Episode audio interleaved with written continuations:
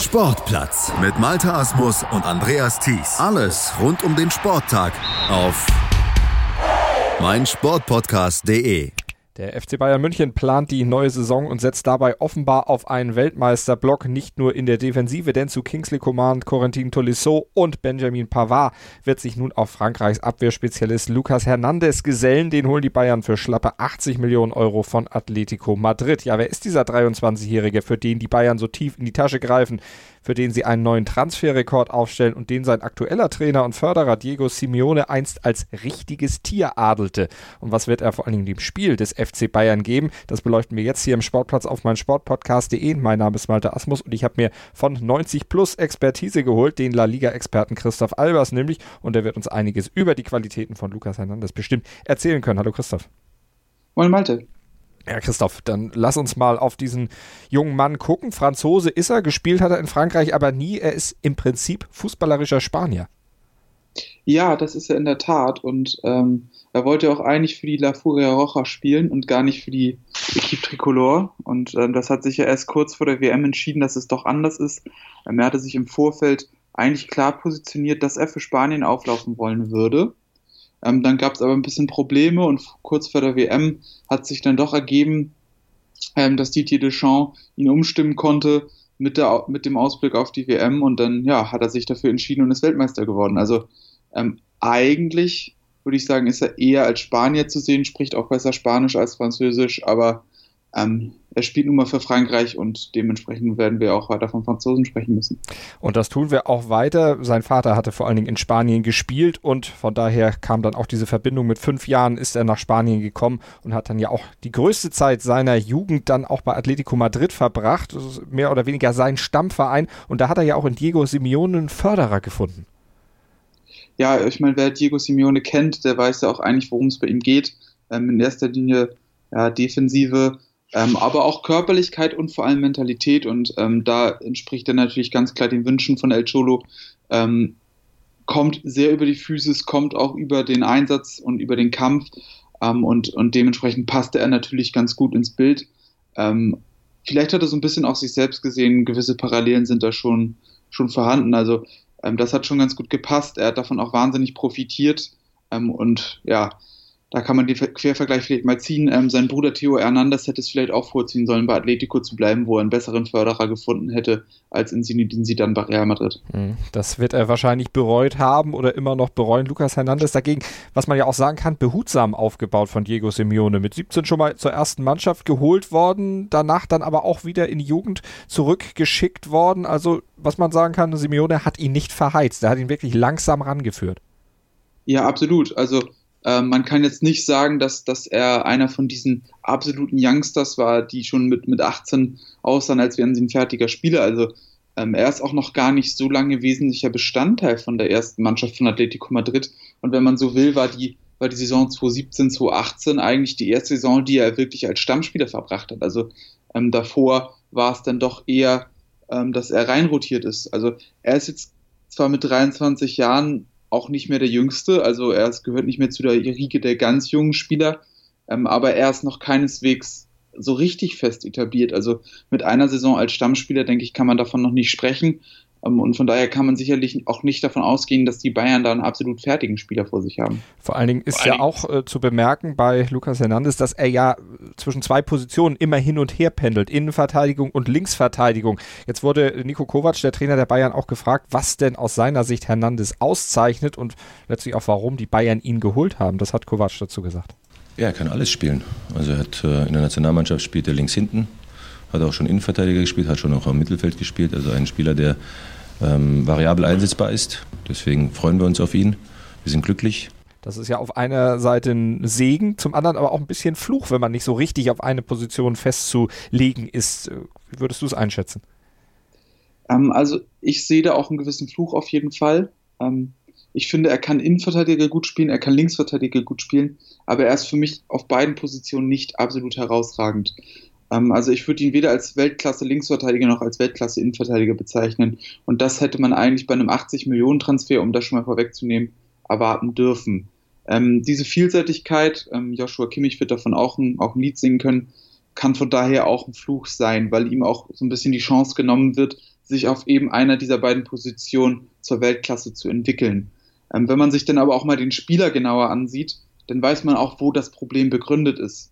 Also A, physisch sehr stark, er ist schnell, er ist antrittsstark, ähm, aber auch eine gute, gute Stamina, also er kann auch lange laufen. Hm. Ähm, das macht ihn eigentlich prototypmäßig schon mal zu einem ganz guten Linksverteidiger. Zudem ist er auch am Ball ganz gut. Also jetzt auch nicht herausragend, aber schon ganz gut. Ähm, von daher erfüllt er viele Voraussetzungen für Linksverteidiger. Gleichzeitig ist er aber nicht so agil wie zum Beispiel ein Jordi Alba auf seiner Position, der wirklich Weltklasse ist. Oder ihm fehlt auch dieser letzte Offensivgeist, den Marcello mitbringt. Also ähm, da fehlt ihm auch, auch so ein bisschen was zur Weltspitze. Gleichermaßen in der Innenverteidigung, ähm, da geht ihm mit unter ein bisschen das Stellungsspiel ab. Mit 1,82 ist er nicht so wahnsinnig groß, weshalb er im Kopfballspiel nicht, nicht die herausragende Figur ist. Und da ist zum Beispiel dann zu seinem Nebenmann Diego Godin Weltenunterschied zu erkennen. Also deshalb kann man auch da sicherlich nicht von, von einem Weltklasse-Innenverteidiger sprechen. Und vor dem Hintergrund sehe ich es dann eher als Fluch, zumal mhm. ich die Position im Mittelfeld mittlerweile bei ihm einfach nicht mehr sehe. Wenn man jetzt nochmal auf die Position des Linksverteidigers guckt, dann weiß man ja auch, da sind ja auch Flanken durchaus ein Mittel, was so ein Linksverteidiger eigentlich können sollte. Das ist auch eine Fähigkeit, die bei Hernandez vielleicht nicht so ganz ausgeprägt ist. Ja, das stimmt. Ähm, was er allerdings ganz gut kann, sind solche Halbfeldflanken, die kommen mitunter schon ganz gut von ihm. Ähm, was bei ihm natürlich fehlt, sind die Läufe zur Grundlinie, dann die klassische Flanke, wie man sie, wie man sie denn eben auch von flankenstarken Verteidigern, zum Beispiel wie Leighton Baines oder sowas kennt, die das wirklich perfektioniert haben. Also da hat er sicherlich leichte Schwächen, aber die Halbfeldflanke, alle Willi Sagnol beherrschte dann doch auch. Ähm, aber wie gesagt, das sind diese Nuancen, die ihm dann eben wirklich zur Weltspitze fehlen auf der Linksverteidigerposition. Und deshalb würde ich auch nach wie vor, auch wenn er auch natürlich jetzt seit Jahren nicht mehr so an sein Top-Niveau anknüpfen kann, würde ich David Alaba immer noch vorziehen. Mal sehen, wie die Bayern das dann ab der neuen Saison handeln werden. Auf jeden Fall, du hast es schon gesagt, noch kein ganz fertiger Spieler. Da kann Nico Kovac oder wer auch immer dann in der neuen Saison Trainer bei den Bayern sein wird, den vielleicht dann auch noch ein bisschen schleifen. Äh, wenn wir noch auf weitere Stärken und Schwächen gucken, kurze Pässe. Das ist was, was er gerne spielt. Wie ist das auch für einen Spielaufbau aus deiner Sicht geeignet? Du hast gesagt, im Mittelfeld siehst du ihn nicht, aber Verteidigung und äh, Innenverteidiger, das ist ja im Bayern-Spiel bisher, siehe Mats Hummels, ja immer so quasi der erste Spielmacher.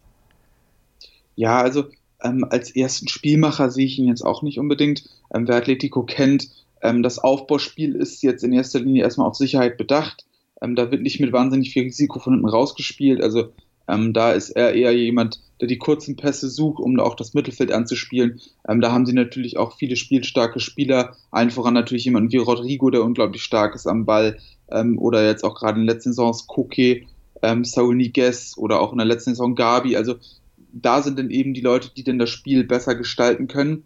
Ähm, und da ist er sicherlich nicht auch, auch nicht der Prototyp für. Ähm, deshalb sehe ich ihn jetzt auch nicht als spielgestaltenden Innenverteidiger. Also da muss man dann vielleicht auch eine andere Lösung finden. Ähm, ich sehe da Pavard deutlich stärker, was seine Spieleröffnung angeht, ähm, der aus meiner Sicht auch wirklich, wirklich einen sehr guten Ball spielen kann. Ähm, also ja, also Spielmacher aus der Tiefe wird er nicht. Wo würdest du denn seine Rolle bei Bayern sehen, wenn du jetzt Kovac einen Tipp geben würdest, wo er ihn am besten einsetzen könnte? Wo würdest du ihn hinstellen und wen würdest du dafür rausnehmen? Puh, das ist schwer. Das ist wirklich schwer.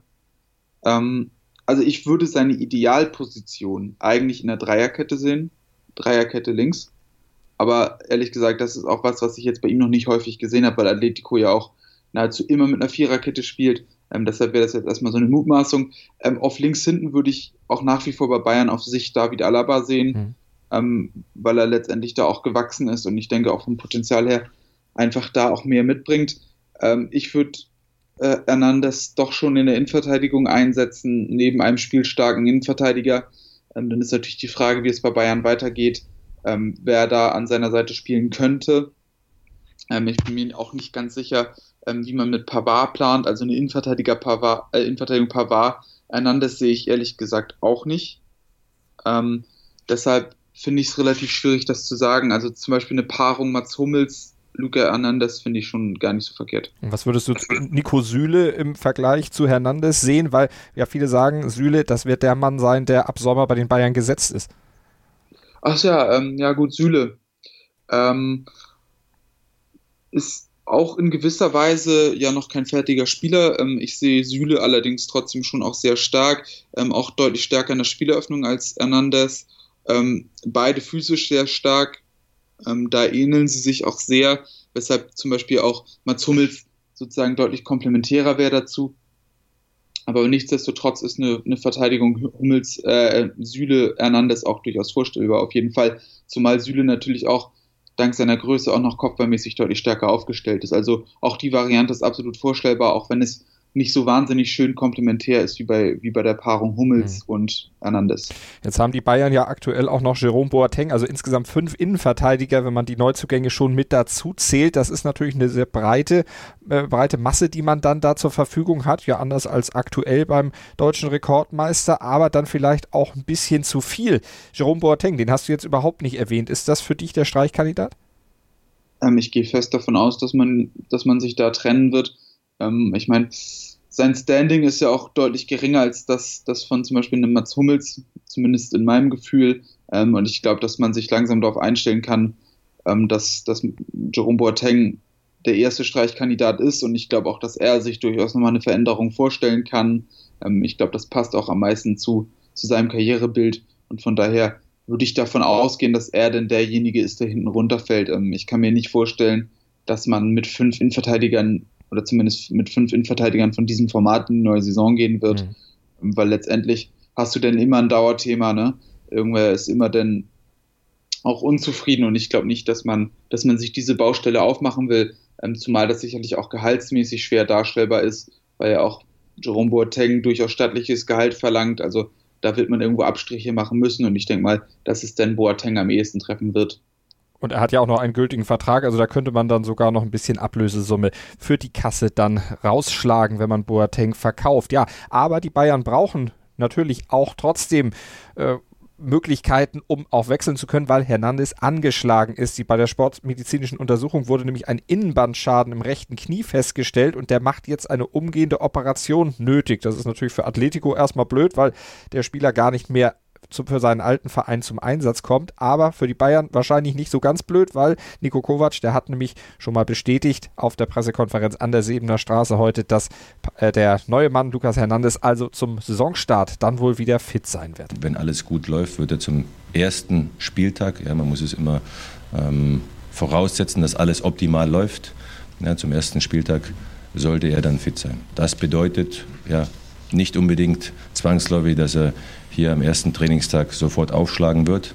Ja, das muss man schauen, wie sich das entwickelt. Aber ähm, es ist ganz klar von unserem Doktor so diagnostiziert worden, dass das eine Verletzung ist, mit der man ohne Zweifel äh, auch solch einen Vertrag unterschreiben kann, ohne irgendwelche Gefahren einzugehen.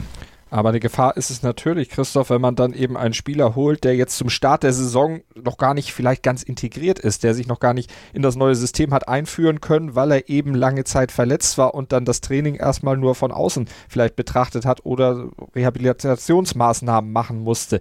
Kann man aus dem Wechsel auch ablesen, dass die Bayern sagen, naja, wir investieren jetzt mal diese 80 Millionen, er muss aber nicht sofort einschlagen, das ist mehr eine Investition für einen ja, langfristigen, mittelfristigen Aufbau. Ja, davon würde ich ausgehen. Ähm, ich meine, mit seinen 23 Jahren und wir haben es ja auch schon angesprochen mit dem Entwicklungspotenzial, denke ich, ist das, ist das schon jemand, der die nächsten fünf Jahre da zumindest maßgeblich mitprägen soll. Ähm, aber ich sehe auch auf jeden Fall die Gefahr äh, einer solchen Verletzung. Also gerade wenn du neu bei einem Verein bist ähm, und dich irgendwo auch ins Gefüge integrieren willst, ist es, glaube ich, schwer, wenn du nicht von Anfang an auch über die Leistung dich zeigen kannst und auch über die Leistung einen gewissen Anspruch in der Mannschaft stellen kannst. Ähm, für den Spieler natürlich auch sehr unangenehm. Und dann kommt noch dazu, dass er ja, wie gesagt, ähm, bisher seine ganze Karriere bei Atletico Madrid verbracht hat. Ähm, er ist es also nicht gewohnt, den Verein zu wechseln. Das ist dann ja auch nochmal so eine Sache. Ich meine, wenn du jetzt als gestandener Spieler schon, was weiß ich, drei, vier Mal den Verein gewechselt hast, weißt du auch, wie sowas läuft. Hm. Ähm, du bist da ein bisschen entspannter, wahrscheinlich auch ähm, schon ein bisschen geübter, was, was die Form angeht. Ähm, für ihn wird es sicherlich auch eine neue Herausforderung sein, ähm, zumal er jetzt, wie gesagt, auch schon seit, seit er fünf ist in Spanien gelebt hat, er muss jetzt auch nochmal mit einem neuen Land, mit einer neuen Kultur, mit einer neuen Sprache klarkommen. Also all solche Dinge, die es sicherlich nicht einfach machen werden. Und wenn du dann als Spieler auch nicht direkt Fußball spielen kannst und dir sozusagen über die Leistung ähm, irgendwo ein Gefühl der Sicherheit holen kannst, glaube ich, ist das gar nicht mal so einfach. Und das ist sicherlich an, alles andere als optimal. Ähm, man wird natürlich jetzt sehen, wie die Eingewöhnung schon machbar ist jetzt in seiner, seiner Rekonvaleszenz. Ähm, wie gesagt, er spielt ja wahrscheinlich oder mit ziemlicher Sicherheit nicht mehr in diesem Jahr für oder in seiner Zeit bei Atletico Madrid. Ähm, vielleicht ermöglicht man ihm schon so eine gewisse Eingewöhnung, ähm, wie auch immer das denn aussehen mag. Ähm, wie gesagt, Atletico Madrid wird sich dann sicherlich mit den Spielern, mit denen man planen kann, beschäftigen. Also ähm, vielleicht findet man da ja eine Lösung, um das ein bisschen leichter zu gestalten, aber sonst sehe ich da auf jeden Fall eine große Gefahr da drin, zumindest für das erste halbe Jahr. Bisschen sauer ist man in Spanien aber schon, beziehungsweise bei Atletico direkt, dass äh, Hernandez den Verein verlässt, ne?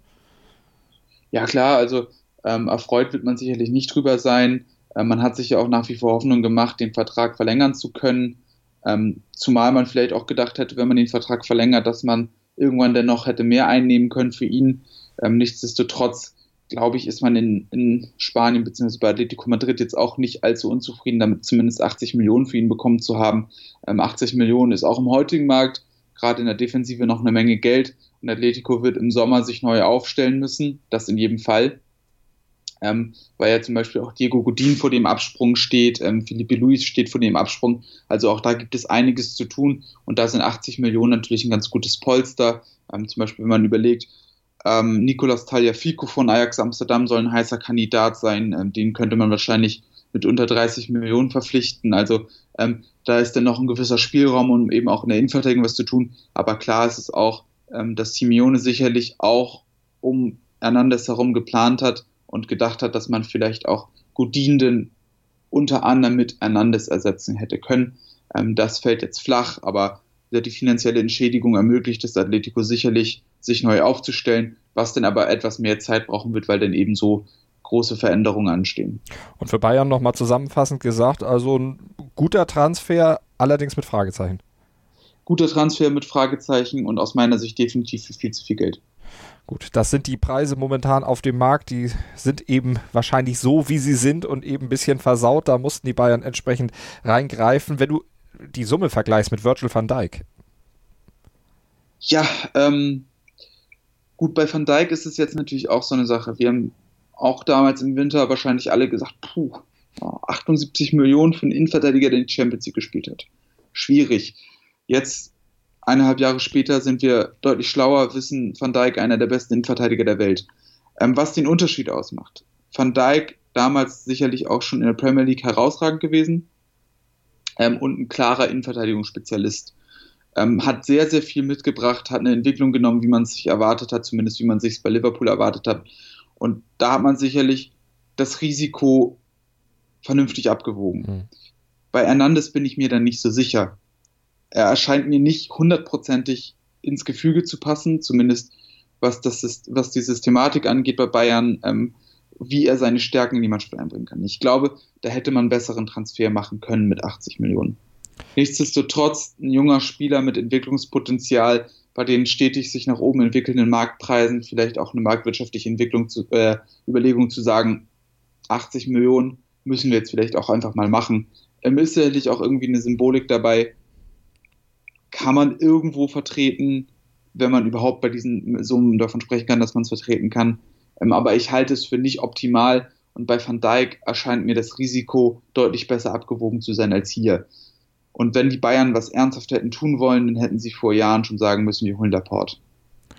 Also mal gucken, ob es die Bayern dann am Ende bereuen werden oder auch nicht. Wir werden das natürlich beobachten. Lukas Hernandez dann bei den Bayern ab der neuen Saison, auf welcher Position auch immer, ob in der Innenverteidigung oder auf der Linksverteidigerposition. All das haben wir dann im Blick hier auf meinsportpodcast.de, auf Deutschlands größtem Sportpodcast-Portal. Und das nicht nur im Sportplatz, sondern natürlich auch bei den Kollegen von 90 Plus, bei 90 Plus on Air. Und ich sage vielen Dank an den Kollegen von 90 Plus, an Christoph Albers. Sehr gerne. Sportplatz mit Malta Asmus und Andreas Thies. Alles rund um den Sporttag auf meinsportpodcast.de. Wir klingen nicht nur gut, wenn wir direkt am Spielfeldrand stehen. Die Adler Mannheim bleiben der Tabellenführer in der deutschen Eishockeyliga. Oder direkt von der Schanze berichten. Wir haben einen spannenden ersten Durchgang gesehen. Bei den Springern Kamil Stoch führt vor Zielen Barthold. Wir sehen dabei auch noch gut aus. Borgia Sauerland ist offizieller Ausstatter von meinsportpodcast.de. Borgia Sauerland. Berufsbekleidung, Arbeitsschutz und mehr auf borgia-sauerland.de.